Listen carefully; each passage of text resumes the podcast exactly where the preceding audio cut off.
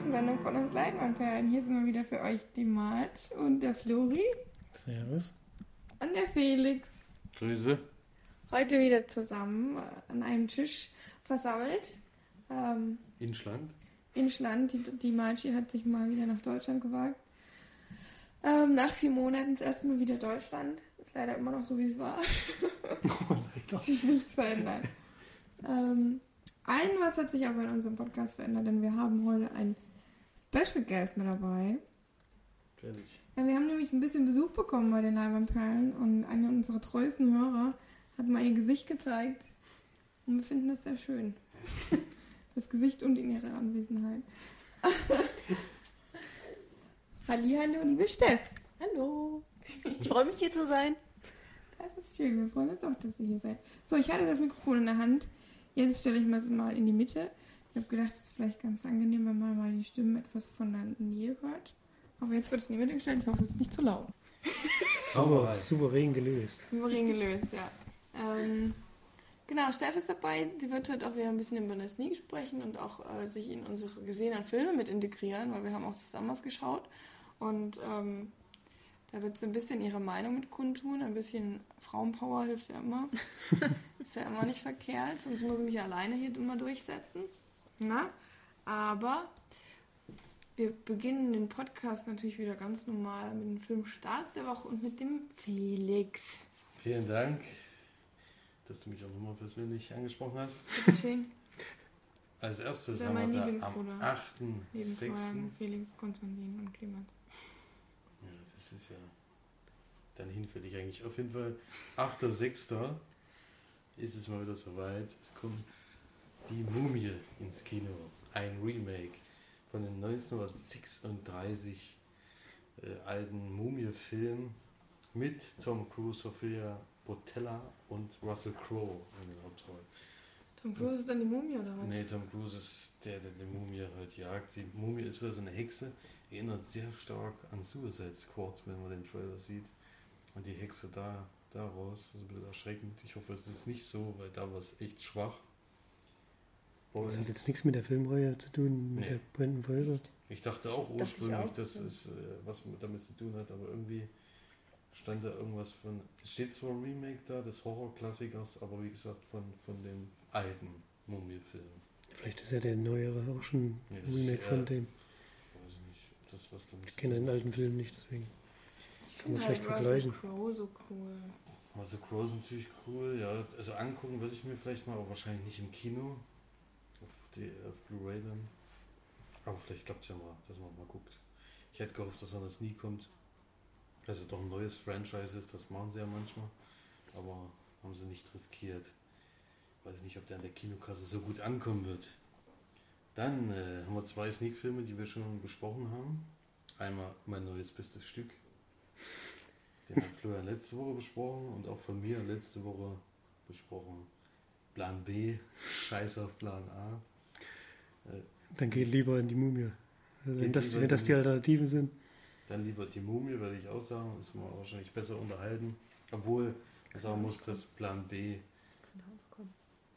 wenn der, wenn man überlegt, dass Plan B äh, wirklich nur von drei, also ich habe jetzt äh, noch ein paar Hintergrunddetails dazu gesehen durch eine andere Sendung, wo es auch um Kinofilme geht. Da sind die drei Hauptdarsteller zu Gast gewesen. Wenn man so die Hintergrundgeschichte und sowas kennt, dann kann man schon Film noch ein bisschen aufwerten für das, was die alles gemacht haben dafür, dass es so wird. Und dass es halt wirklich nur drei Stuntmänner sind und eben keine Schauspieler. Es ist halt ein Herzensprojekt gewesen. Ja, dann haben wir noch Headshot. Das ist der neue Film von denen, die The Raid gemacht haben. Gibt es leider keine Filmbeschreibung dazu. Ist auch der Hauptdarsteller wieder derselbe, glaube ich. Dann Ein Kuss von Beatrice, Drama aus Frankreich. Treffen der großen Damen des französischen Films, Catherine Deneuve und Catherine Fraud, kenne ich beide nicht, sind zwei gegensätzliche Frauen in der Komödie Ein Kuss von Beatrice. Dann The Dinner, ein Film, der ebenfalls bei den Filmfestspielen von Cannes äh, gezeigt wurde, mit Richard Gere, Steve Cogan und Laura Linney in Hauptrollen. Äh, und es ist ein dramatisches Kammerspiel bei einem unheilsamen Familienessen. Dann haben wir noch Biopic mit Ethan Hawke in der Hauptrolle äh, ist der Prince of Cool, Born to be Blue, über den exzessiven Karriere des heroinabhängigen Jazz-Trompeters und Sängers Chet Baker. Kenne ich nicht. Okay, ich auch nicht. Dann Selbstkritik ist eine. da muss ich jetzt nochmal nachgucken, weil ich den Titel jetzt nicht so ganz verstanden habe. Selbstkritik eines bürgerlichen Hundes. Die fabelhafte Geschichte des Filmemachers Julian, der aus Geldnot Äpfel pflückt und sich nach einer gescheiterten Revolution in einen Windhund verwandelt. Next. Next, please. Mann im Spagat. Berlin-Film von Regisseur, Schauspieler und BMX-Profi Timo Jakobs, vollgepackt mit Gastauftritten von Stars wie Clemens Schick, Olli Schulz und Merit Becker. Olli. Und dann haben wir noch Goyas großes Rennen. Da habe ich sogar mal einen Trailer gesehen. Das ist nämlich ein italienischer Film. Hochgeschwindigkeitsdrama über die junge Rennfahrerin Guilla, die nur mit der Hilfe ihres kaputten Bruders eine Chance auf den Titel der GT-Meisterschaft hat. Beruht auch auf einer wahren Begebenheit. Das große Käserennen. Ja, Teil 2. und als letztes Marie und die schiffbrüchigen Komödie, Liebeskomödie über die faszinierende Marie, die drei Männern den Kopf verdreht und ein Katz- und Maus-Spiel in Gang setzt, das nur einer gewinnen kann. Das waren dann die Filmshots vom 8.6. Läuft vieles an. Was von Interesse dabei oder eher nicht? Nein. Kann ja noch was vom Montag mich oder ist da Sneak überhaupt kommen. nichts dabei. Mal alles nur sehr kleine Produktionen Ja. anscheinend. Ja, Bis das, auf die Mumie halt, aber der zieht mich jetzt auch nicht ins Kino. ja, an der Sneak, wenn ihr am Montag jetzt Headshot kriegen würdet, wäre jetzt, wäre da glaube ich auch nicht, wärst du jetzt nicht unzufrieden. Nö. Na gut, Headshot sagt mir halt nichts. The Wait. Ich habe da nur den zweiten Teil das nie gesehen. Da weiß ich noch, dass der irgendwie zwei oder dreiviertel Stunde ging und so halt so ein Martial Arts Film. das ist, passiert dann in dem Film nicht mehr. Aber war auf jeden Fall ultra brutal. Also. Ja, Headshot ist wohl auf derselben Linie und äh, The Raid 1 ge- ist ja, ist ja ein richtiger Kultfilm geworden. Ja, den habe ich auch, stimmt, den habe ich auch im Nachgang Den habe gesehen. hab ich auch schon gesehen. Der ist auch wirklich äh, echt hardcore. Hardcore-like. Mhm. Geht schon zur Sache. Geht's richtig zu sagen. Jo. Was hast du denn geguckt? Auf welcher Lautstärke steht, wenn das Mikro eingestellt ist? Florian. Die Charts. turn. mal die Charts. Platz 5 haben wir gleich mal Neueinsteiger. Honey und Nanny. Mehr als beste Freunde. Platz 4 immer noch King Arthur. Legend of the Word. Platz 3 Guardians of the Galaxy Volume 2. Platz 2 Gefallen von der 1 Alien Covenant. Und natürlich die neue Nummer 1 Pirates of the Caribbean. Salazar's Rache. Keine Überraschung. 577.000 haben es Oh, dann habe ich mich sich reingetraut. sehr, sehr weit vertippt. Ei, ei, ei. Ja, ist mich gar nicht ja so weniger gut. als die Hälfte. Nee, ich habe 650.000 oder sowas. Ich bin Ich war mir eigentlich sehr der- unsicher, weil Flucht der Karibik jetzt schon lange aus dem Kino raus war, ob da überhaupt noch. Aber da habe ich mich wohl wieder getäuscht. Hm. Ja, 577.000 ist ordentlich. Wir waren nicht dabei. Doch, ein, einer war dabei. Aber da kommen wir ja gleich noch dazu. Ja, wir waren aber, also zumindest ich natürlich wieder nicht, weil ich ja in Irland war. Aber einige unter uns waren in der Sneak. Und ich finde, da könnte die Steff anfangen, weil ihre Sneak liegt ja auch am meisten in der Vergangenheit. Na gut, dann fange ich halt mal an. Also meine Sneak liegt halt schon fast zwei Wochen zurück und äh, zwar war das meine allerletzte Sneak in Freiburg, weil ich ja jetzt umgezogen bin nach Tübingen. Oh, Oh, oh. Vielleicht auch nicht oh. ich meine, oh, letzte Sneak. Ach so, ja, in, Tü in Freiburg. Äh, Ist in Tübingen auch Sneak? in Tübingen gibt es auch eine Sneak, die ist aber Samstag Nacht um 23 Uhr. Aber in Reutlingen gibt es noch eine Sneak. Da ist auch ein Cineplex, glaube ich. Und die ist auch Montagabend. Und da ähm, fahre ich anscheinend auch nur eine Viertelstunde hin. Aber das habe ich noch nicht ausprobiert. Das ist sehr nett. also ich hatte dort in der Sneak The Belko Experiment. Und äh, im Prinzip, äh, also der Film spielt, ist glaube ich auch ein, nein, es ist ein, ein Film aus den USA. Er spielt in Kolumbien, in Bogotá. Und äh, es geht um eine amerikanische Firma, die sich dort angesiedelt hat, äh, um äh, anderen amerikanischen Firmen zu helfen, äh, dort amerikanische Mitarbeiter in Bogotá einzustellen. Also irgendwie kompliziert. Und äh, der Hauptdarsteller äh, ist Mike, er kommt frühst zur Arbeit und wundert sich schon, ähm, ja, es, äh, das sind so viele Militär und so viele Wachen und äh, alle irgendwie einheimischen Mitarbeiter werden nach Hause geschickt und er wundert sich, ähm, ja, geht dann aber trotzdem ins Büro, trifft seine ganzen Kollegen und äh, ja, es gibt Smalltalk und so. Also man hat noch keine Ahnung, was jetzt gleich passiert. Und äh, sie reden aber auch schon drüber, dass, ja, wo sind denn alle, alle Einheimischen? Wir sind hier nur Amerikaner und äh, was ist denn los?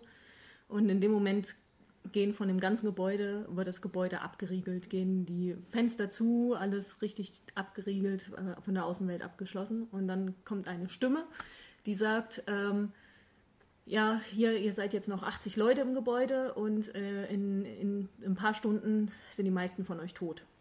Und ähm, alle denken sich natürlich, hä, was ist das jetzt? Ein totaler Scherz oder keine Ahnung. Und dann sagt die Stimme, ja, ähm, wir fangen jetzt mal leicht an, so äh, in zwei Stunden sollen zwei von euch tot sein. Und äh, ja, ihr dürft euch aussuchen, wen ihr jetzt tötet.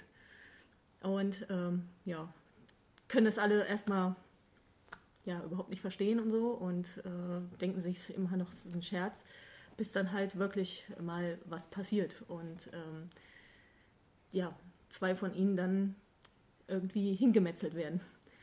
Und das geht dann den ganzen Film so weiter.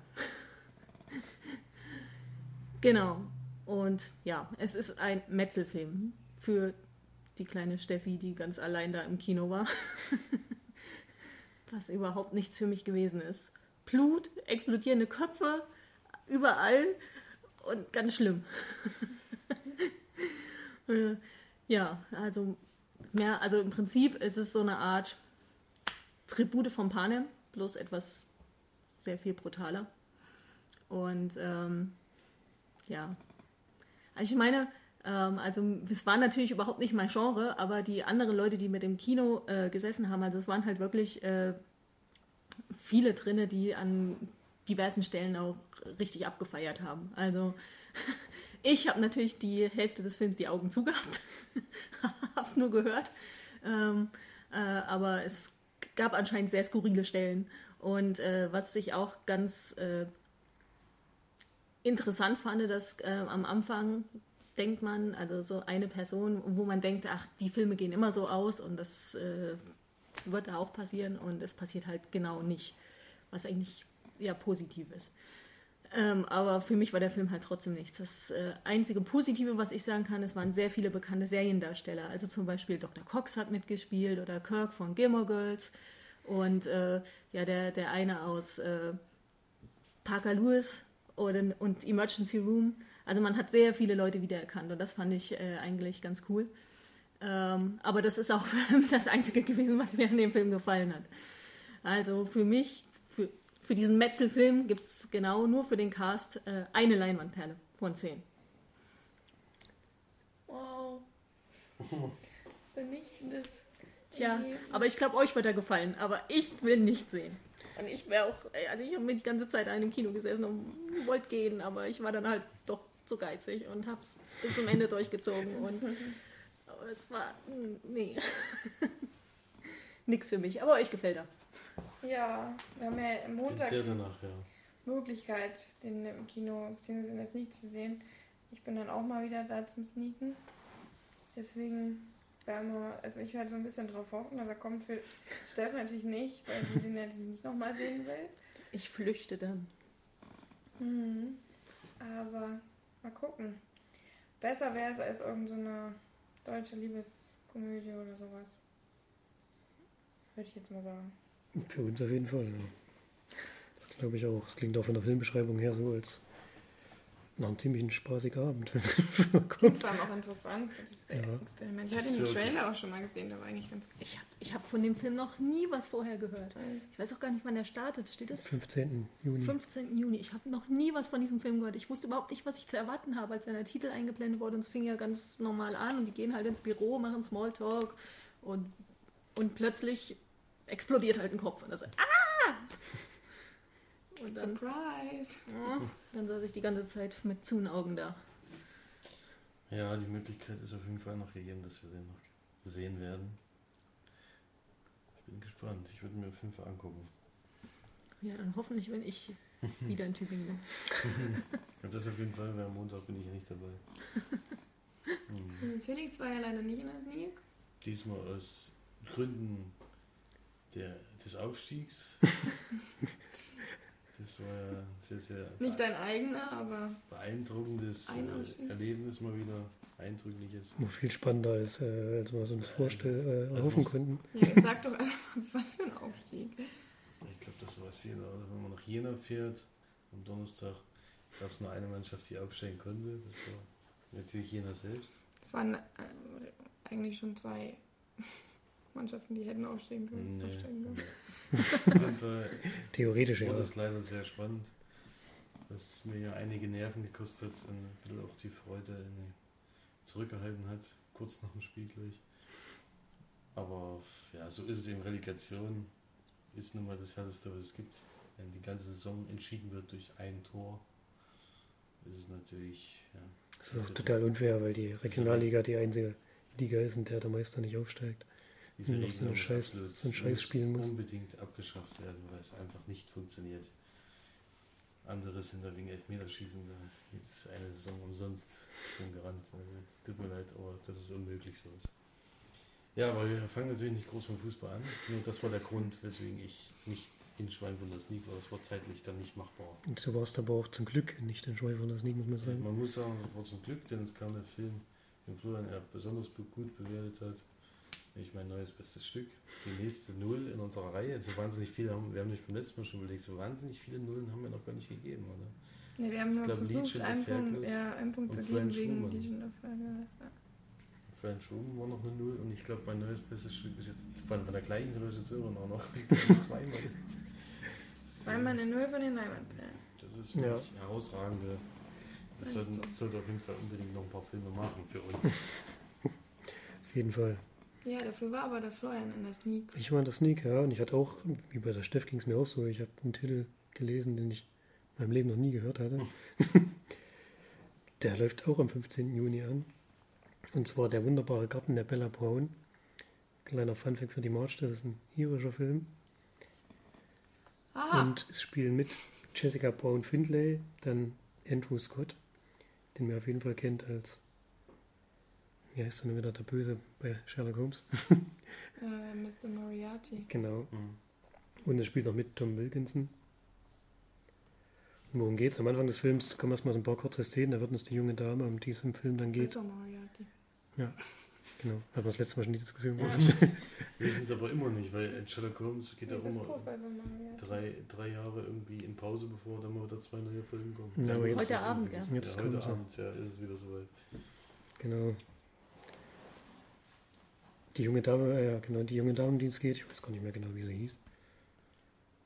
Ach, Bella natürlich, ja, steht am Filmtitel. War jetzt eigentlich nicht so schwer. Ich wollte gerade Was zu sagen. finden. Ich wollte Ähm, echt sagen, es ist nicht Bella Brown. Ja, die heißt Bella Brown, das ist durchaus korrekt.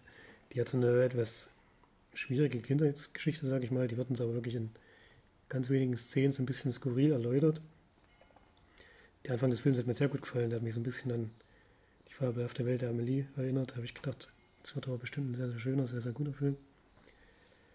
Dann kommt ein Zeitsprung und sie ist jetzt arbeitet in so einer Bibliothek als Aushilfe, würde ich mal sagen. Oder ja, kennt sich da schon relativ gut aus und wohnt in einer kleinen Wohnung und hat also einen Garten, der sie hat immer so einen kleinen Tick, so einen kleinen Sauberheitstick, den sie in der Wohnung total auslebt. Und es muss immer alles ordentlich und korrekt sein. Im Garten hat sie den nicht.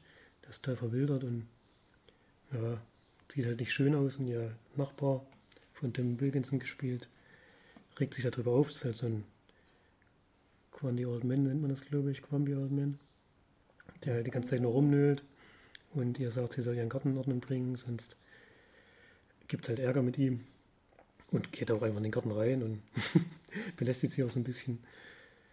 Und dann geht sogar so weit, dass ihr Vermieter kommt und ihr sagt, sie muss den Garten wieder herrichten, sonst muss er ausziehen. Das also richtig innerhalb von vier Wochen, glaube ich. Und Andrew Scott spielt den Koch dieses seltsamen alten Mannes und wechselt dann aber sehr schnell die Seiten, weil der alte Mann zu ihm auch nicht so besonders nett ist. Und arbeitet dann auf einmal für Bella, die ihn aber gar nicht bezahlen kann. also macht er sozusagen freiwillig. Und ja, es geht dann halt darum, wie sie den Garten wieder herrichtet und wie sie dann vielleicht auch diesen alten Mann bisschen mehr kennenlernt und nicht mehr ganz so seltsam findet. Gegen Ende des Films. Ist eine ganz kleine Produktion, denke ich. Ist ein bisschen ein Feel-Good-Movie. Das Problem bei dem Film ist, dass halt kein, an keiner Stelle irgendeine Spannung aufbauen kann. Denn das Thema ist halt wirklich sehr lapidar. Es gibt da noch so eine kleine Liebesgeschichte. Sie lernen in der Bibliothek jemanden kennen, der immer dort sich Bücher ausleiht, so ganz spezielle Bücher, die sie immer extra raussuchen muss. Den findet sie halt ganz nett. Und dann gibt es da noch so eine kleine Nebengeschichte, die auch sehr, sehr last, sehr, sehr seicht, finde ich, vonstatten geht. Und also ein ganz kleiner, ganz ruhiger Film, den man sich mal anschauen kann. Es ist aber definitiv kein Film für die Sneak, denn die es wurde sehr, sehr schnell sehr, sehr laut im Publikum und es ging dann auch so weit, dass wirklich sehr, sehr flache Kommentare, sage ich jetzt mal, zu bestimmten Szenen losgelassen wurden. und es sind auch diese Woche wieder viele gegangen, die es halt gar nichts war. Kann ich auch verstehen bei so einem Film. Aber ich fand jetzt nicht so schlecht. Was mir sehr gut gefallen hat, war die Musik. Der Anfang und auch der Schluss. Zwischendrin passiert halt nichts. Und da war ich dann auch ein bisschen gelangweilt. Das kann man wirklich nicht verhehlen.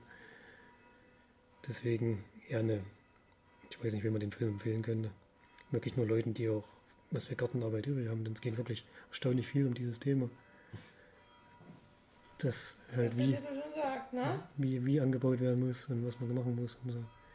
Was mich ein bisschen überrascht hat, aber das ist auch nicht mein Thema, deswegen hat es mich auch nicht wirklich interessiert. Ich werde so vier von zehn Leinwandperlen geben. Bisschen schade, ich hab, also bei dem Anfang des Films habe ich wirklich gedacht, das könnte ein Film sein, der mir sehr gut gefällt. Das konnte aber leider nicht ganz einhalten. Hier steht auch Komödie, ich fand ihn nicht lustig. Und manchmal kommen so ein paar witzige Szenen durch diesen alten Mann, der halt sehr seltsame Kommentare von sich gibt. Was? Wolltest du sagen, was sagen? Nee. Nee. Achso. Okay, also ja, ich denke mal, euch wird er nicht gefallen. Vier von zehn Leinwandperlen Klingt so. sehr danach, wenn es uns nicht gefallen hat. Hm, können wir aber immer noch bekommen. Also March jetzt äh, zu blieb nicht am Montag, aber bei mir besteht ja noch die Möglichkeit. Ich habe aber noch nicht gehört, dass er noch irgendwo anders gesneakt hat, also das wüsste jetzt nicht. Der hätte mir bestimmt aber besser gefallen. Ja, das denke ich auch, ja. Also da, Ja, das rollen, eine da jetzt rollen keine Köpfe. Nur die von Blumen wahrscheinlich. Das stimmt, ja. Also Vegetarier lieber nicht. Ne, Vegetarier sind ja auch keine Blumen, oder? Da Also, laut den Ärzten schon. Urlaub. Ist welche. Ähm, ja, gut, haben wir dann überhaupt einen Kinofilm? Ja, die Steff hat einen Stimmt, Film hat gesagt. einen Ja. sogar ganz aktuellen, sogar Platz 1 in Deutschland. Stimmt. Ich, im Gegensatz zu euch, bin ich ja Fan von Fluch der Karibik. Habt ihr alle gesehen? So Und ein bin bisschen gleich, dieser Vorwurf. Im Gegensatz zu euch. ja, ihr habt den ja so runtergemacht Ja, das letzte Mal. Gehabt. Das habe ich nicht Ich habe mit ich alle eurem Teile geguckt. Wahrscheinlich habe ich keinen. Ich habe schon Das alle stimmt. Teile geguckt, aber der dritte und vierte hat mir wirklich nicht mehr gefallen. Also der, der dritte, ja, ja. Aber den vierten fand ich wieder gut. Obwohl der halt, halt so ein bisschen losgelöst war. Aber jedenfalls bin ich ja gleich am ersten Tag rein. Hatte natürlich das Vergnügen, ihn unbedingt in 3D sehen zu müssen, weil die Laufzeiten von 2D so blöd lagen. Und ja, ich hatte tatsächlich, ähm, ich wusste, dass der anläuft, aber ich hatte, ähm, na gut, die, der Trailer lief ständig vor der Sneak. Aber ich habe von der Story, also ich wusste nicht, was mich erwartet von der Story her. Und ähm, ich war dann sehr überrascht, dass die Story tatsächlich an den dritten Teil anknüpft. Und ähm, ja, das hat mich schon mal positiv überrascht. Und ähm, ja, im Prinzip geht es darum, dass ähm, es gab, gibt neue Zombie-Piraten, Geisterpiraten, sagen wir es mal eher so, Geisterpiraten, die sind äh, in einer Höhle eingesperrt und äh, ja, sie werden befreit und äh, sind äh, seitdem auf der Jagd nach Captain Jack Sparrow, weil der sie da damals eingesperrt hatte.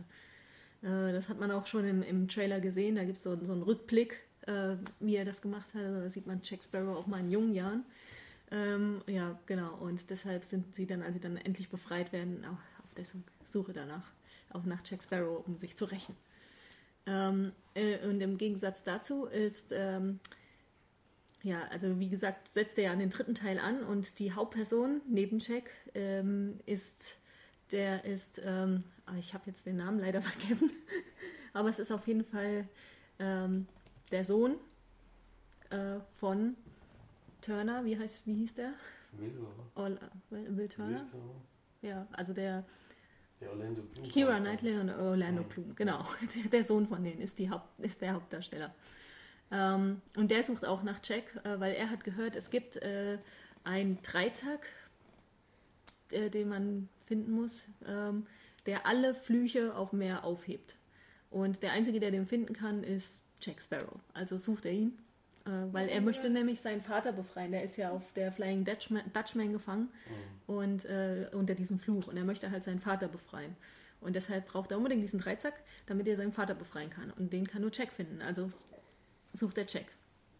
Und äh, ja, das kommt dann äh, alles zusammen. Also die Geisterpiraten finden zuerst äh, den, äh, ja, den Sohn und äh, sagen halt auch, dass sie Jack suchen und ähm, soll ausrichten, ähm, dass sie äh, von den Geisterpiraten gesucht wird.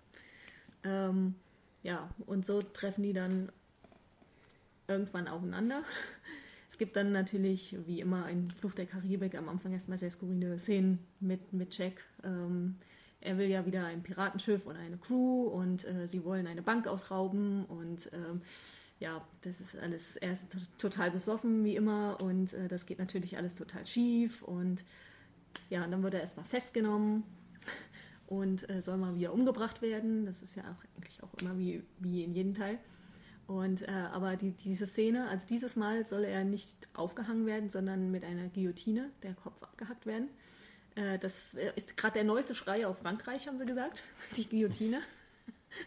Und das war auf jeden Fall die beste Guillotinenszene, die ich je gesehen habe. Also da habe ich auch äh, sehr, sehr laut gelacht. Allerdings wurde sie dann auch etwas zu lange ausgewalzt, im wahrsten Sinne des Wortes. Und ähm, ja, also auf jeden Fall will ich jetzt noch nicht zu viel verraten. Ähm, was mich äh, sehr, also was ich sehr gut fand, ähm, ich bin ja Astronom und es war ein sehr, sehr astronomischer Bezug diesmal. Die zweite Hauptperson, die junge Dame, die halt auch immer eine wichtige Rolle spielt, war nämlich Astronomin. Was hatte die denn? Was war die Und äh, sie hieß im Übrigen Karina. Was, äh, wie ich gelernt habe in dem Film, auch etwas Astronomisches ist. Anscheinend heißt ein Sternbild so.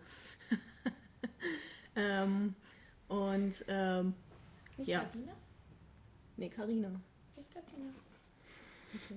Ja. Muss ich das verstehen? Ist das ein Insider? Nee. Insider, ja. Ja, Okay, das ist ein gut. Insider, aber Gut. muss man nicht verstehen. Okay, ja.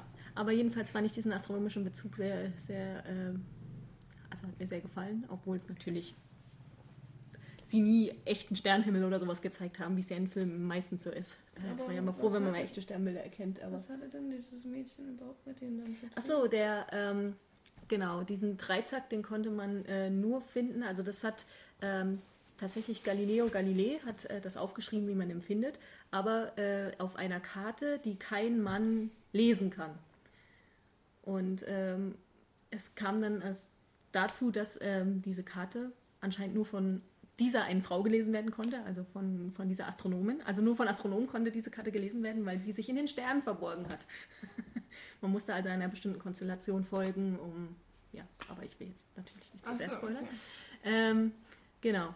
Und äh, ja, ich will ja natürlich nicht zu viel verraten, wie es ausgeht. Und, äh, aber auf jeden Fall hat es mir sehr gut gefallen. Wie gesagt, der Astronomiebezug hat mich schon gleich gekriegt. Und diese Guillotine-Szene, ein bisschen genervt hat mich halt, äh, dass anfangs Jack Sparrow halt wirklich die ganze Zeit total besoffen war. Das wurde dann noch schlimmer dargestellt als in den anderen. Aber äh, das wird später dann besser. Es war, war auf jeden Fall wieder ein, sehr witzig und ähm, ja, das Einzige, was sie womit sie es halt jetzt inzwischen wirklich übertreiben, ist halt mit den Computeranimationen. CGI überall. Und selbst als Jack, die Szene mit dem Rückblick kam, wo Jack Sparrow jung war, war selbst bei ihm alles irgendwie retuschiert und ja, und 3D hätte es auch nicht gebraucht. Also das, äh, ich hätte mir lieber in 2D angeguckt. Aber sonst äh, fand ich ihn sehr gut und ich fand wirklich sehr gut, dass er eben an den dritten Teil anschließt. Und ja, also wenn am Montag in der Sneak wieder der Belko-Experiment kommt, dann gucke ich mir nochmal Flucht der Karibik an. Ich gebe 8 von 10 Leinwandperlen. Hat jetzt schon mein Interesse geweckt. Also ich glaube, ich werde doch noch im Kino gucken. also ich habe ja, wie gesagt, der vierte hat mir nicht gefallen, der dritte war damals auch schon schwierig, wo ich das mit der Insel am Ende echt heftig fand. Das, das ist irgendwie so, dass er alle 100 Jahre nur noch mal kommen darf, mhm. ja, um sie das ist schon ein sehr harter Fluch, den wir erwischt haben. Ne?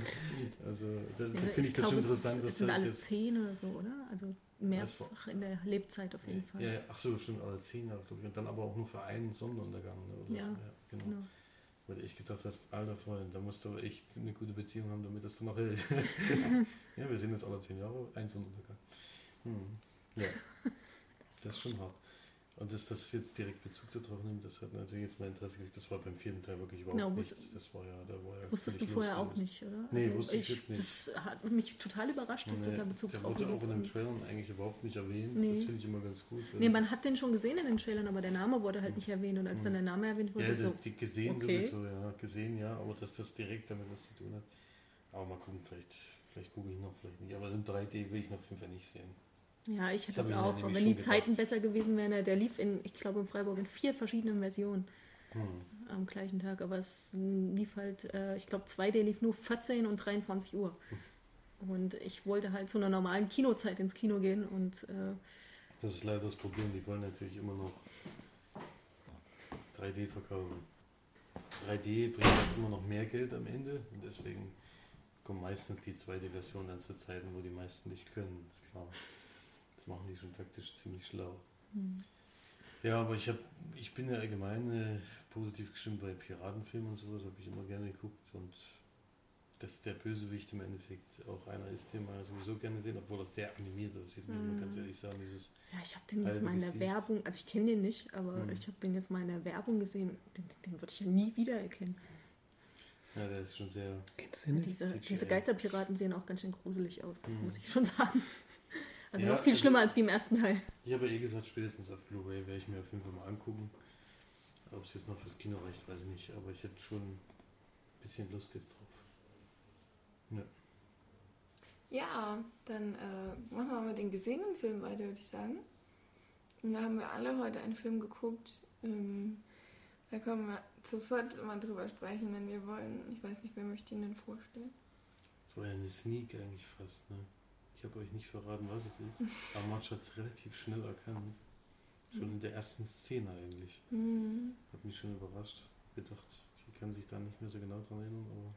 Ich Ich wollte hatte halt auch immer gucken. Vermutung, aber ich wusste den Titel nicht. Mhm. Ich wollte ihn halt immer gucken. Deswegen war das ja schön, dass wir ihn dann jetzt hatten. Die Rede ist von Swiss Army Man, ein Film mit ähm, Paul Dano und Daniel Radcliffe. Ähm, wer noch nicht davon gehört hat, ähm, der hat wahrscheinlich relativ wenig äh, Kritiken gelesen, weil ich glaube, der wurde von den Kritikern sehr gelobt und sehr, äh, ja, auch von in den Festivals sehr herausgehoben, würde ich jetzt mal sagen.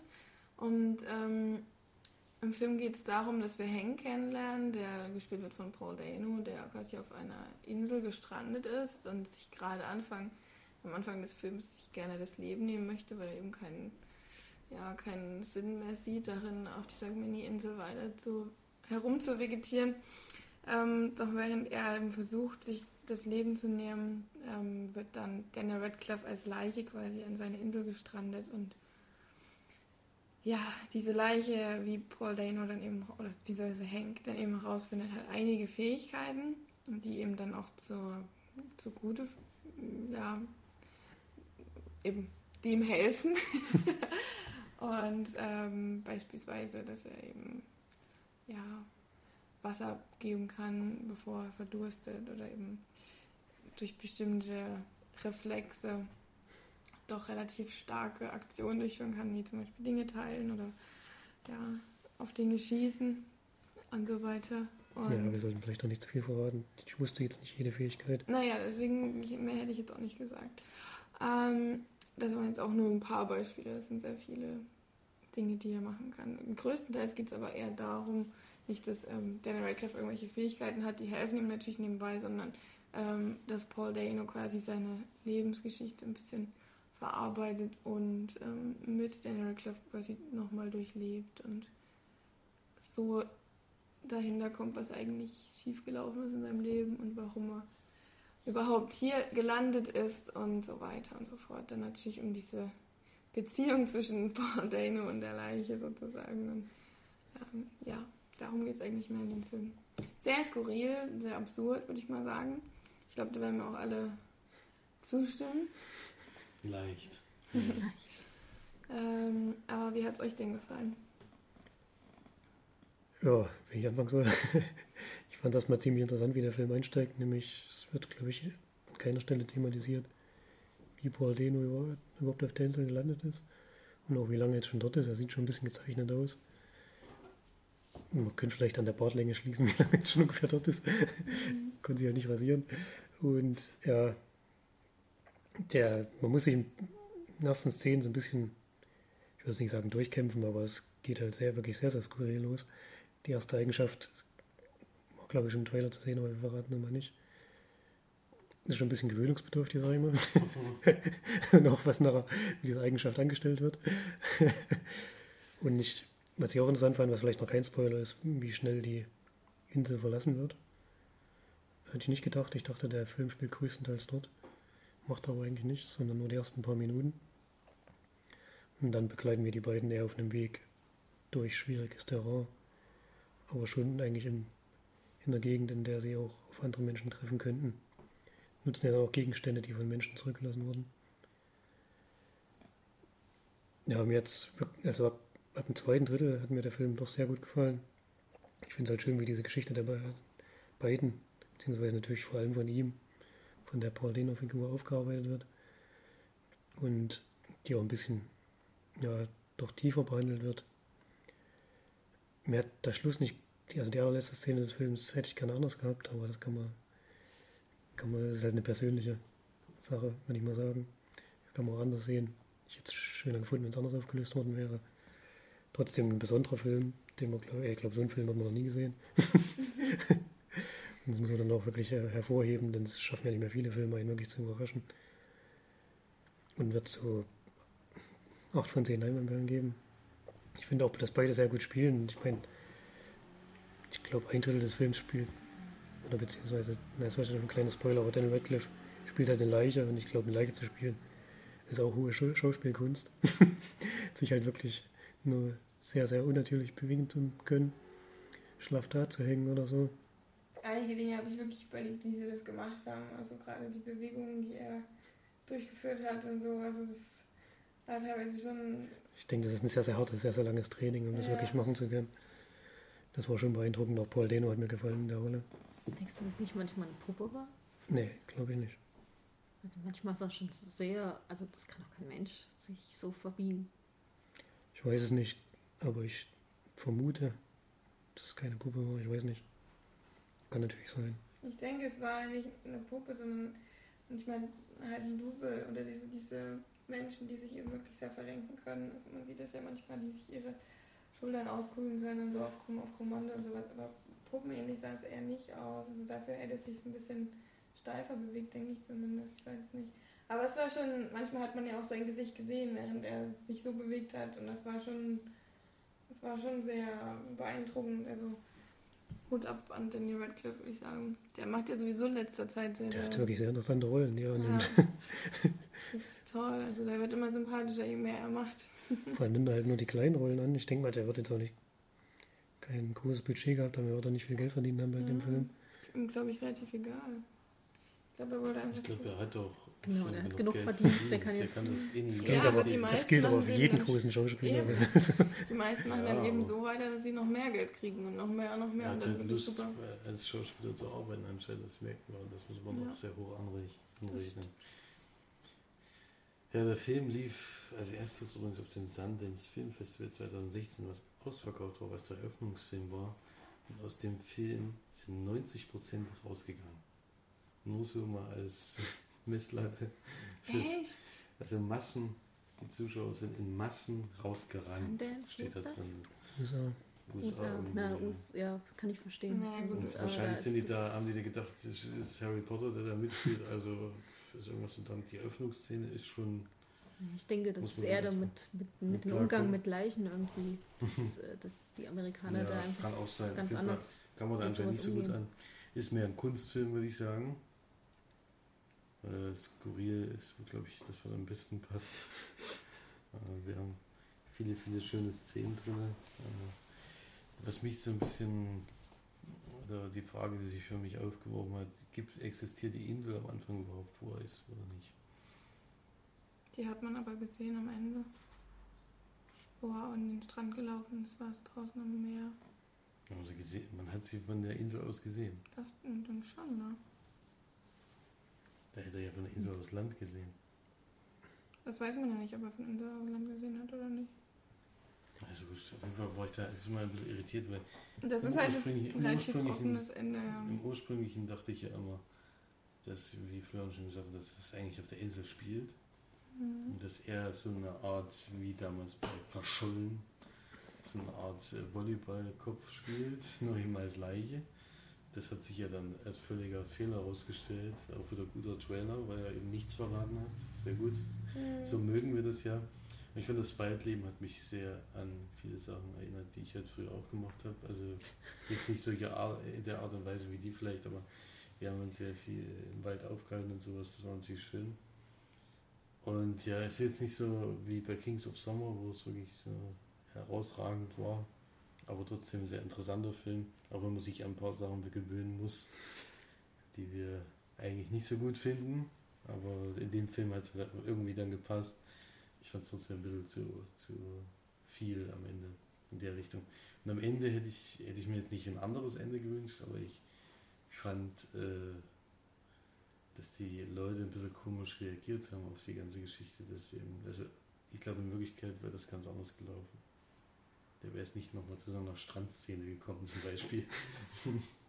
ja, aber egal. Ist ja gut Das genug ist, abgehauen. Steff, muss ein bisschen aufpassen. Muss nicht zu viel verraten. nee, eine Strandszene kann man jetzt nicht, ist jetzt kein Man muss Spoiler. nicht immer übertreiben mit dem Spoilern. Ja, ich finde es halt schön, wenn, nicht, wenn wirklich wenig verraten wird. Ja.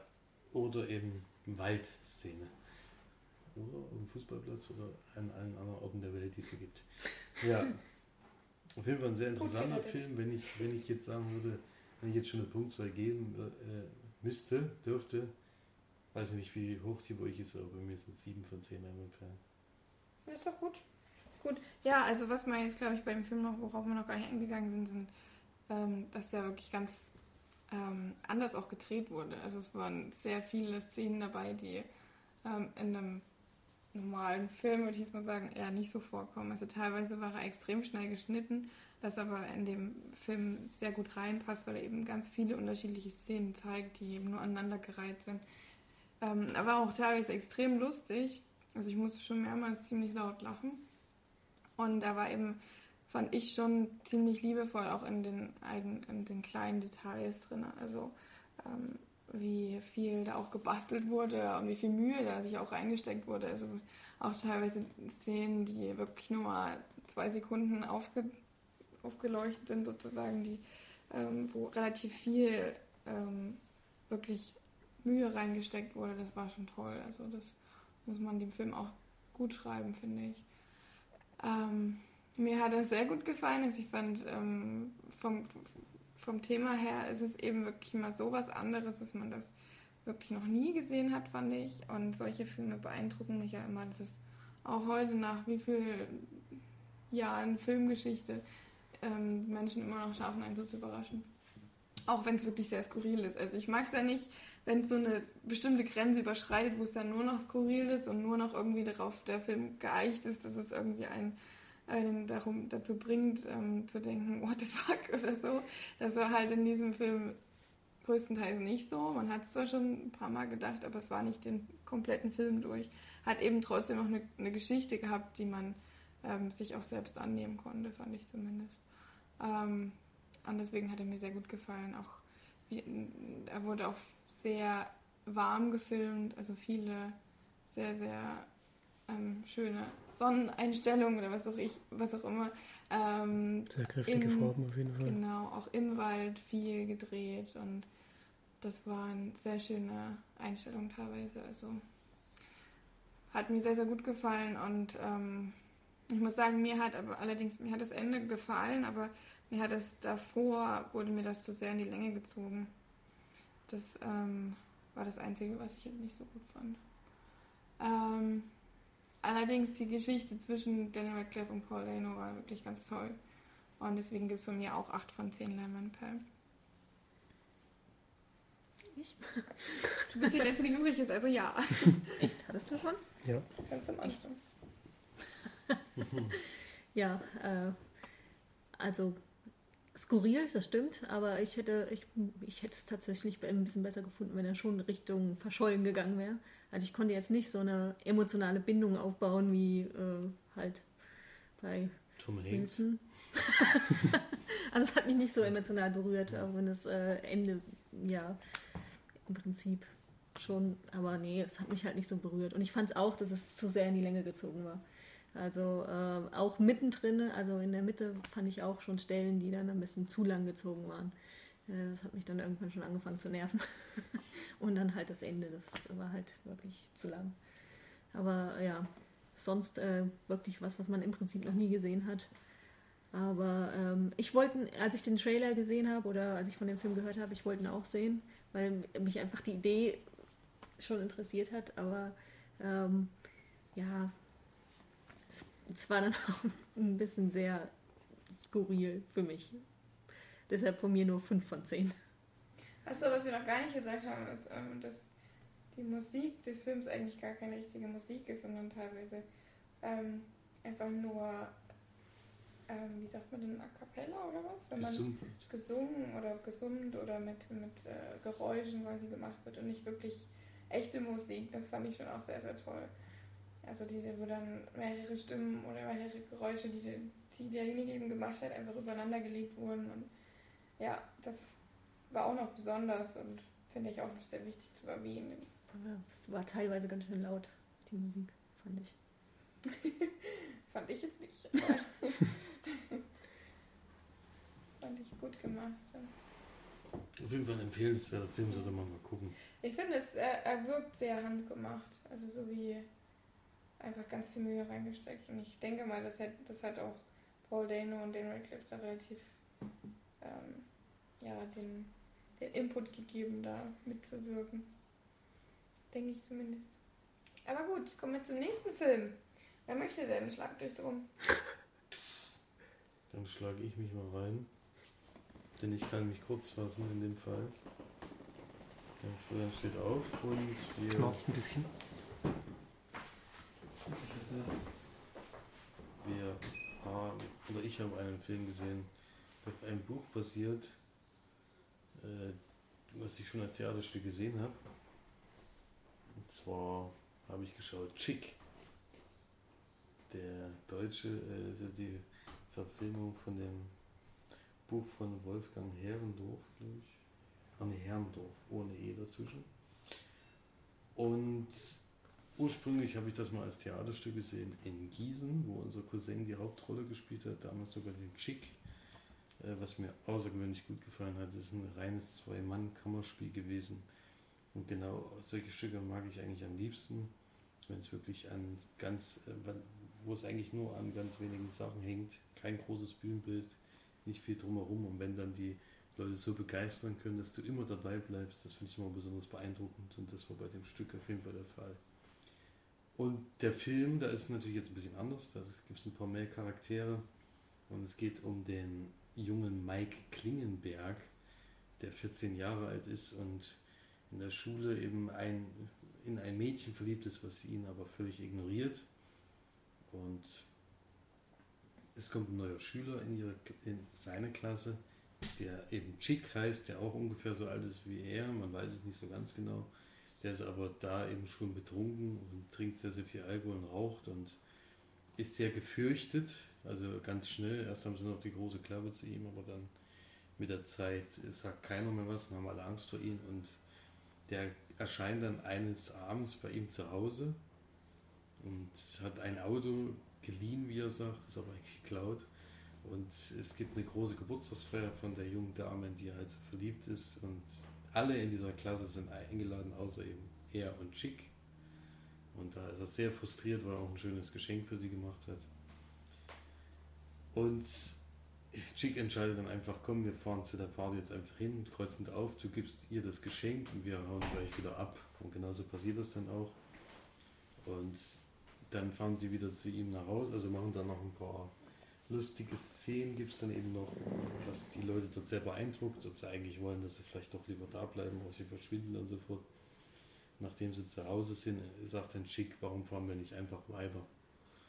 Und er möchte gerne nach, also nach Russland fahren. Wie heißt jetzt der Ort? So ein ganz, ganz bekannter. Die Wallerei, die Wallerei oder was? In die Wallerei will er fahren, genau. Weil da angeblich sein, sein Großvater lebt. Ja, genau. Und dann geht's, kommt so eine Art Roadtrip dann zusammen, wo die beiden sich eben näher kennenlernen, eben viele, viele äh, schöne Szenen dann eben auf dem Land haben und auf dem Weg dahin. Und irgendwann kommt es dann natürlich auch zu Komplikationen, weil sie beide noch nicht volljährig sind und beide auch kein Auto fahren dürfen und, und kein Geld haben, vor allen Dingen auf ihre Reise und äh, so, solche Sachen. Und ja, wie es ausgeht, verrate ich natürlich noch nicht. Das endet auch mit einem großen Knall, würde ich sagen. Wie gesagt, das Theaterstück fand ich sehr beeindruckend, den Film nicht. Äh, da finde ich, dass die zwei Darsteller das eben überhaupt nicht rüberbringen konnten, was eben die beiden da am Theater konnten. Jetzt nicht nur, weil es unser Cousin ist, sondern weil mir das wirklich sehr gut gefallen hat. Ich habe auch schon Theaterstücke mit meinem Cousin gesehen, die mir persönlich nicht so gut gefallen haben. Und das sage ich ihm dann auch immer offen und ehrlich. Und bei dem war ich aber wirklich begeistert und die beiden Darsteller können das eben nicht, was da gelaufen ist zwischen den beiden da, kam da überhaupt nicht rüber. Ich fand der Chick-Darsteller sah auch nicht so aus, wie ich mir vorgestellt hätte. Äh, und ansonsten. Sieht vor allem noch sehr, sehr jung aus, fand ich zum vom Trailer her. Ja, ja. sind ja 14. Also ja, aber so aus dem Buch, finde ich, kommt so ein bisschen, klingt so ein bisschen, als würde der sehr, sehr, schon ein bisschen erwachsener aussehen. Das kam mit dem Film überhaupt nicht rüber. Mhm. Also ich finde auf jeden Fall interessant, dieses, dieses Buch, diese Geschichte, die dazu geschrieben wurde, finde ich ganz interessant und wie gesagt, dort hat mir das sehr gut gefallen. Hier weiß ich nicht, den Film jetzt nicht unbedingt gebraucht. Es hat wieder so eine Buchverfilmung, wo man so ungefähre Vorstellungen schon hat, oder wir oder ich eben durch dieses Theaterstück, da seine Vorstellung hat und der kann den, meiner Meinung nach, kann er den einfach nicht einhalten, was er so, was man sich so, denke ich mal, davon verspricht. Aber sehen natürlich auch viele anderes. Der Film kommt ganz gut an eigentlich. Aber bei mir sind da doch äh, der Eindruck, den ich damals hatte, konnte der auf jeden Fall nicht erfüllen. Den guten Eindruck. Deswegen von mir vier von zehn Leinwandperlen. Ich habe das Theaterstück ja sogar zweimal geguckt. Einmal in Coburg und einmal in Dresden. Und das Theaterstück ist schon fantastisch. Aber der Film hatte mich auch überhaupt gar nicht angesprochen. Also ich glaube auch, dass sie da nicht aufs richtige Wert gelegt haben und so weiter. Also, weiß nicht. Ja. ähm, gut, dann Florian, was hast du denn noch so gesehen? Ich habe noch einen Film gesehen diese Woche. Ich will es auch mal sehen. Silvester und Arnie. Bild von Silvester und Arnie. Ich habe eine Blu-ray geschaut, die habe ich schon jetzt schon länger vor mir hergeschoben, weil es ziemlich lang geht. Und es geht um The Homesman. Ist ein Film von 2014. Die Hauptrollen spielen Hilary Swank und Tommy Lee Jones und Tommy Lee Jones hat auch Regie geführt. Und es ist ein Drama. Hier steht vor Kulisse eines Westerns, nämlich so, dass es jetzt kein richtiger Western ist, weil er nicht im Westen spielt, wenn es überhaupt ein äh, Bestandmerkmal davon ist. Wahrscheinlich eher nicht, aber steht hier zumindest so. worum geht's? Wir sind halt in der Gegend im Osten der USA, wo es ähm, im 19. Jahrhundert sehr, sehr schwer ist, überhaupt irgendwie am Leben zu bleiben. Ist alles sehr karg, ist alles ja, sehr trostlos. Das Vieh, was sie haben, stirbt, stirbt teilweise auf einmal plötzlich und Ackerbau ist sehr schwierig. Und in dieser Gegend sind mehrere Familien, die uns am Anfang gezeigt werden. Das sind sehr, sehr, ich finde, sehr, sehr seltsame, seltsame Szenen, die zusammengeschnitten wurden. Die eine, die liest immer die ganze Zeit von irgendwelchen Babys. Zumindest wenn ich das richtig mitbekommen habe. Die andere schreit die ganze Zeit bloß rum und man sieht halt, dass die Frauen mit der Zeit durch die harte, harten Begebenheiten dort verrückt geworden sind. Und drei von diesen Frauen sollen aus dem Ort, der gezeigt wird, wieder in ihre Heimat zurückgebracht werden. Die Männer sind dort anscheinend immer in die Gegend gefahren, um sich dort die Frauen zu angeln, haben die dann mit dorthin genommen. Und drei von denen sollen jetzt zurück, um dort vielleicht wieder gesund zu werden. Und keiner aus dem Ort will es aber so richtig machen. Es gibt dann so eine große Versammlung in der Kirche, in der die ganzen Kerle sind. Das ist für die Zeit sehr, sehr untypisch, dass Frauen überhaupt so auf solche Reisen gehen, weil sie sehr gefährlich sind und sehr mühsam. Und, aber keiner von den Männern will seinen Hof verlassen und will, will vor allem mit diesen drei Frauen was zu tun haben. Und deswegen bleibt dann noch Hilary Swank übrig, die so eine ganz taffe Dame spielt, die versucht sich die ganze Zeit irgendwie sich einen Mann zu angeln, weil es halt damals sehr wichtig war, einen Mann zu haben, der bei der Arbeit hilft und bekommt das nicht so hin. Und ist dadurch auch schon ziemlich gezeichnet. Und sie tut sich dann im Endeffekt bereit erklären, die Frauen dorthin zu bringen, wo sie hin müssen. Merkt aber auch schnell, dass das ein sehr, sehr schwieriges Unterfangen ist. Alle reden auf sie ein, dass das eigentlich verrückt ist, was sie davor hat und warum sie das macht. Und ein bisschen zufällig lernen sie dann Tommy Lee Jones kennen, der spielt George. Der, ja, braucht man glaube ich noch nicht erklären, warum der jetzt dazu kommt. Sie hilft ihm auf jeden Fall aus einer ausweglosen Lage heraus. Und er muss sich dazu dann sozusagen dazu verpflichten, ihr zu helfen. Er will eigentlich nicht. Ist auch so ein bisschen so ein Mensch, der Einsiedler ist und auch sehr rabiat vorgeht in dem, was er macht. Auch teilweise im Film dann noch. Und diese fünf Leute machen sich dann, wenn man so will, auf dem Roadtrip durch die USA. wenn man das so nennen will. Die drei Frauen sind allerdings die ganze Zeit hinten im Wagen eingeschlossen. Und ja, dann passieren halt auf dem Weg natürlich Dinge, Überfälle und Übergriffe und sowas, was, womit man auch schon rechnen musste. Weswegen auch Eloise Wenk wirklich auch Hilfe gebraucht hat oder hätte. Und Glück hat, dass dann sie auf diesen George getroffen ist. Ähm, der Film geht über zwei Stunden, das ist auch mein größter Kritikpunkt, denn der Anfang war sehr seltsam, da bin ich überhaupt nicht reingekommen in den Film. Durch diese komischen Szenen, die ziemlich hektisch aneinander geschnitten waren und auch diese Geschichte mit Eloise Wenk hat mich nicht so wirklich mitgenommen. Und ab, ab dem zweiten Drittel ist es einfach sehr langweilig. Passiert, passiert relativ wenig.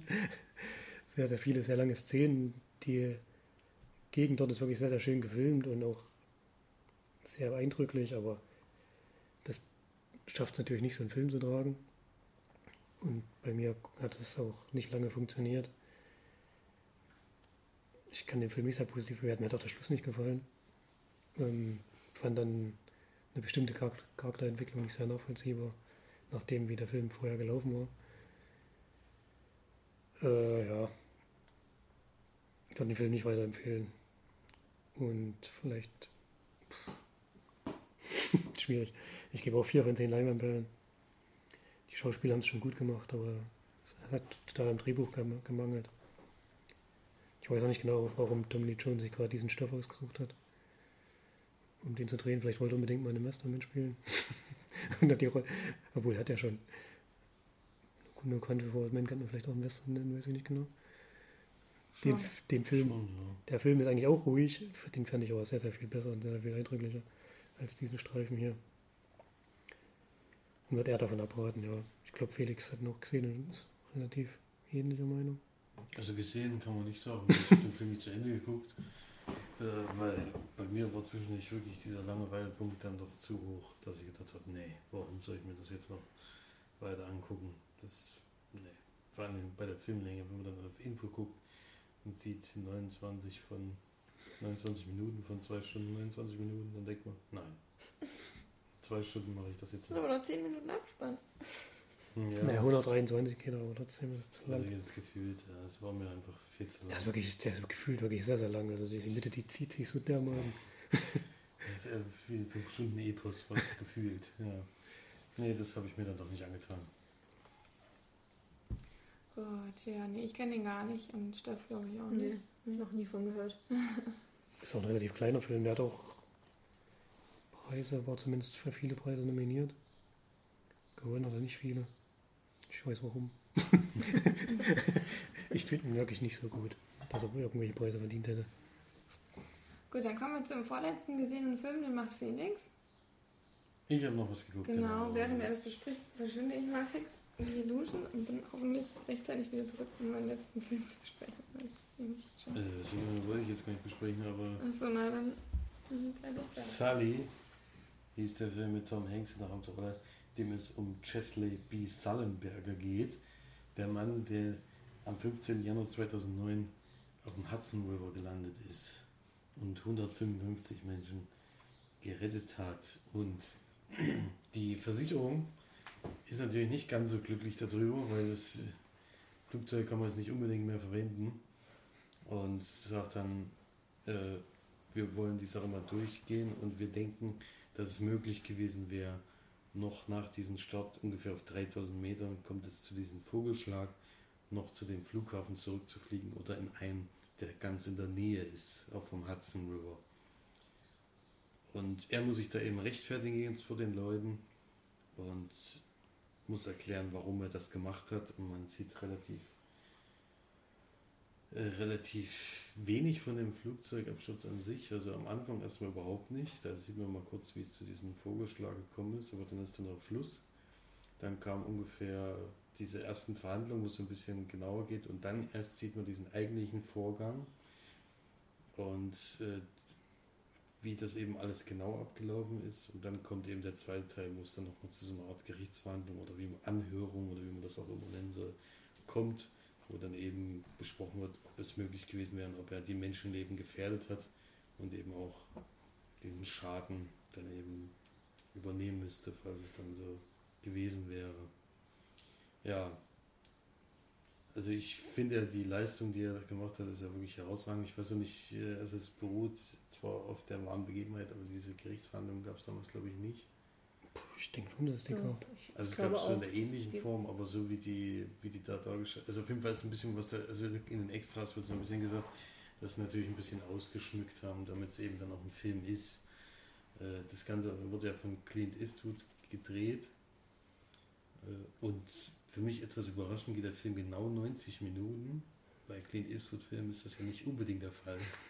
Hat mir aber sehr gut gefallen, dadurch, dass er sich kurz gehalten hat. Und die Geschichte gibt me- meines Erachtens auch nicht viel mehr her. Wenn man da jetzt noch viel mehr über diese Verhandlungen gesprochen hätte, das wäre dann alles zu viel geworden. Äh, ansonsten, als Film selbst ist es jetzt nicht so wahnsinnig spannend, weil das Wichtigste im Endeffekt wird in 10 Minuten gezeigt. Der Rest ist eben, ob er es nur richtig gemacht, ob er es falsch gemacht hat. Und am Ende kommt halt wieder, wie bei Clint Eastwood irgendwie in letzter Zeit immer, sehr viel, ja, wie nennt man das? Pathos?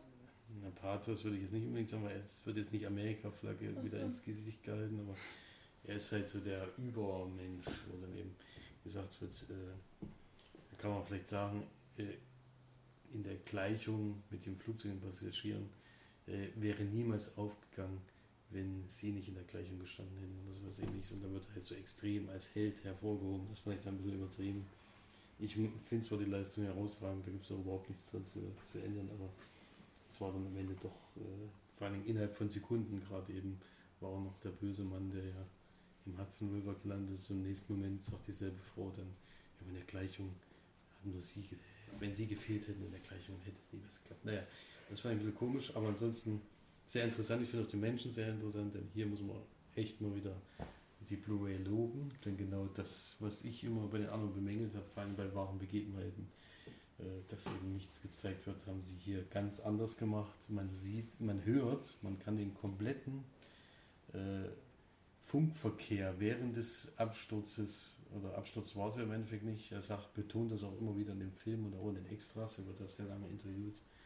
Es war kein Absturz, es war eine Notlandung. Er möchte auch nicht, dass das so genannt wird. Ähm, konnte man komplett verfolgen vom Start bis zu dem Absturz. Das ist nämlich innerhalb von Bis zur Notlandung. bis zur Notlandung ist innerhalb von 15 Minuten, glaube ich, oder sowas. Ne? Das war relativ schnell. Er ist ja auch nur gestartet und auf 3000 Meter Höhe ist es ja schon passiert, dieser Vogelschlag. Ja. Und das ist Fall sehr interessant. Also da würde ich auf jeden Fall empfehlen, mal die Blu-ray wieder zu kaufen. Es gibt auch ein langes Making-of da noch, äh, was mich auch natürlich interessiert hat und eben wo auch noch in sein Leben reingeblickt wird, wie es davor war und wie es vor jetzt ist. Er ist ja auch schon älterer Herr, ähm, hat dann auch seine Karriere als Pilot beendet. Äh, dann auf irgendeinem gewissen Punkt, weil er gesagt hat, bei jedem Flug, den er geflogen hat, ist halt so gewesen, dass er, dass es die Leute nicht wussten, aber am Anfang mit der dann der, spricht er die Pilot zu den Leuten. Mhm. Dann sind alle immer nach vorne gekommen, wollten Fotos machen. Das hat er irgendwie gesagt, dass jetzt hat er keine Lust mehr dazu. Äh, und das war ihm zu viel. Überhaupt dieses ganze Heldentum, das kommt auch in dem Film rüber. Hat ihm überhaupt nicht gefallen. Für ihn war das äh, seine Arbeit, die er da einfach nur erledigt hat. Und das war ihm sehr wichtig, dass das eben auch daraus kommt. Ja, also für mich Fall beeindruckend die Aktion, der Film an sich kann jetzt die Spannung nicht unbedingt auch hochhalten, aber interessant fand ich ihn auf jeden Fall und ich würde 6 von 10 Leinwandperlen geben. Ich fand ihn ja ganz toll. Ich hatte ihn ja schon mal besprochen. Ähm, Also ich meine, ich interessiere mich natürlich auch für so Flugzeug und so. Aber mir hat er richtig gut gefallen. Und das, dass sich das auch so logisch dann aufgeklärt hat alles. Ja. Also das hatte so ein richtig schönes Ende. Das hat mir so gefallen. Und Tom Hanks mag ich sowieso. Und äh, ja, ich weiß nicht, ich hatte, glaube ich, acht gegeben oder so. Mhm. Aber ich hatte Ja. natürlich diese ganzen Hintergrundinfos nicht. Ich habe mir im Kino gesehen. Mhm. Das Einzige, was mich da genervt hat, war halt, dass ich es in der, in der deutschen Synchro gesehen habe. Und äh, ich fand es sehr Tom. Hanks hatte eine ganz andere Stimme als sonst. Also noch nicht mal die, die er. Ja, das Sonst weiß ich jetzt nicht mal, aber, aber auch diese ganzen, dieser ganze Flugzeugslang, den man halt sonst Mhm. nur halt im Original kennt, dass das alles übersetzt wurde, das hat mich halt genervt. Mhm. Aber das ist nur wieder ich. aber sonst äh, fand ich den Film ich Ganz auch. toll. Also ich finde auf jeden Fall sehenswert, sollten wir mal gucken. Äh, und Blu-ray, klar, Empfehlung. Keine Empfehlung kann ich schon mal vorwegnehmen. Film, den ich jetzt bespreche. Äh, mal gucken, ob äh, Felix wieder erraten kann, welche- um welchen Film es sich handelt. Wahrscheinlich nicht. Es hat nämlich eine Starbesetzung ähm, von unter anderem Natalie Portman, Julia Roberts, Jude Law und Clive Owen. Doch, dann weiß es, aber nochmal, das ist doch ja nicht nackt, sondern nackt ist die deutsche Version davon. Wie Mhm. heißt? Ich gleich- Ich nee, habe das ihn auf ist jeden nicht Fall schon gesehen, aber ich weiß nicht mehr, wie er heißt. Äh, Hautnah ist er, glaube ich, auf Genau, Deutsch. ja, genau. hautnah. Englisch Closer. Ähm, ich habe mal eine OV geguckt. Ich habe mir wieder bei Netflix oder i geschaut. ähm, ein Film, der sich eigentlich im, am Hauptbereich um Jude Law dreht, ähm, der quasi ein Journalist ist, ähm, am Anfang des Filmes auf der Straße Natalie Portman kennenlernt, die quasi gerade auf ihn zuläuft und die Augen nicht von ihm lassen kann und dadurch in einen Unfall gerät. Ähm, und sich beide dann näher kommen und dann kommt ein. Also wir haben dann einen relativ großen Zeitsprung danach und treffen Jude Law, wie er gerade von Julia Roberts fotografiert wird für sein neues Buch, was er veröffentlicht. Und man merkt relativ schnell, dass zwischen den beiden auch eine ja, Harmonie entsteht. Und das kommt dann auch zu einem Kuss. Und ähm, Jude Law sagt quasi auch über Natalie Portman, dass er sie niemals verlassen könnte, aber er sich trotzdem von Julia Roberts so sehr angezogen fühlt, dass er sich weiterhin mit ihr treffen möchte und so weiter und so fort, ja.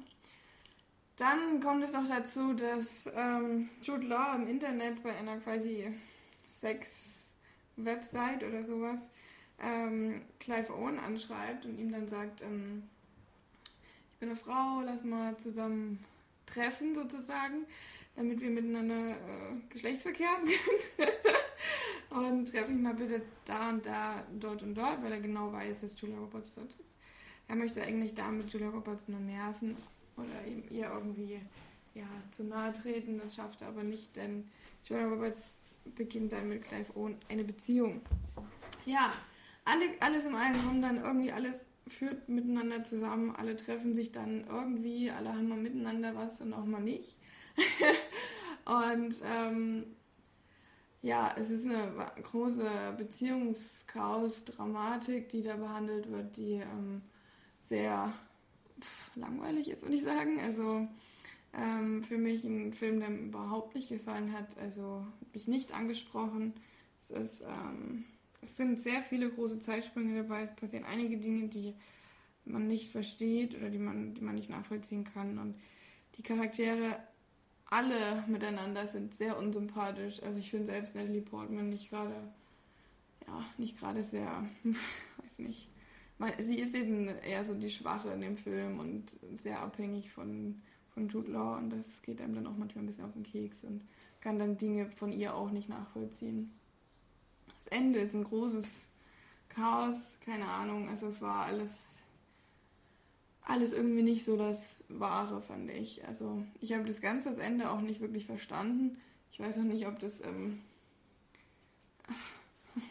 ich weiß nicht, ob du dich noch daran erinnerst, nee, Das ist so lange her. Ja, es war, ähm, ja, es war nicht so toll. Ich habe mich sehr gelangweilt und ich fand ihn auch teilweise sehr nervig und nicht für mich. Und ich würde vielleicht so zwei von zehn Leinwandperlen geben. Echt wenig. Ich weiß aber wirklich nicht mehr. Ich weiß nur, dass es mir auch nicht gefallen hat. Aber ich könnte jetzt nichts mehr sagen zur Bewertung. Ja. Nee, war nichts. Ein Griff ins Klo.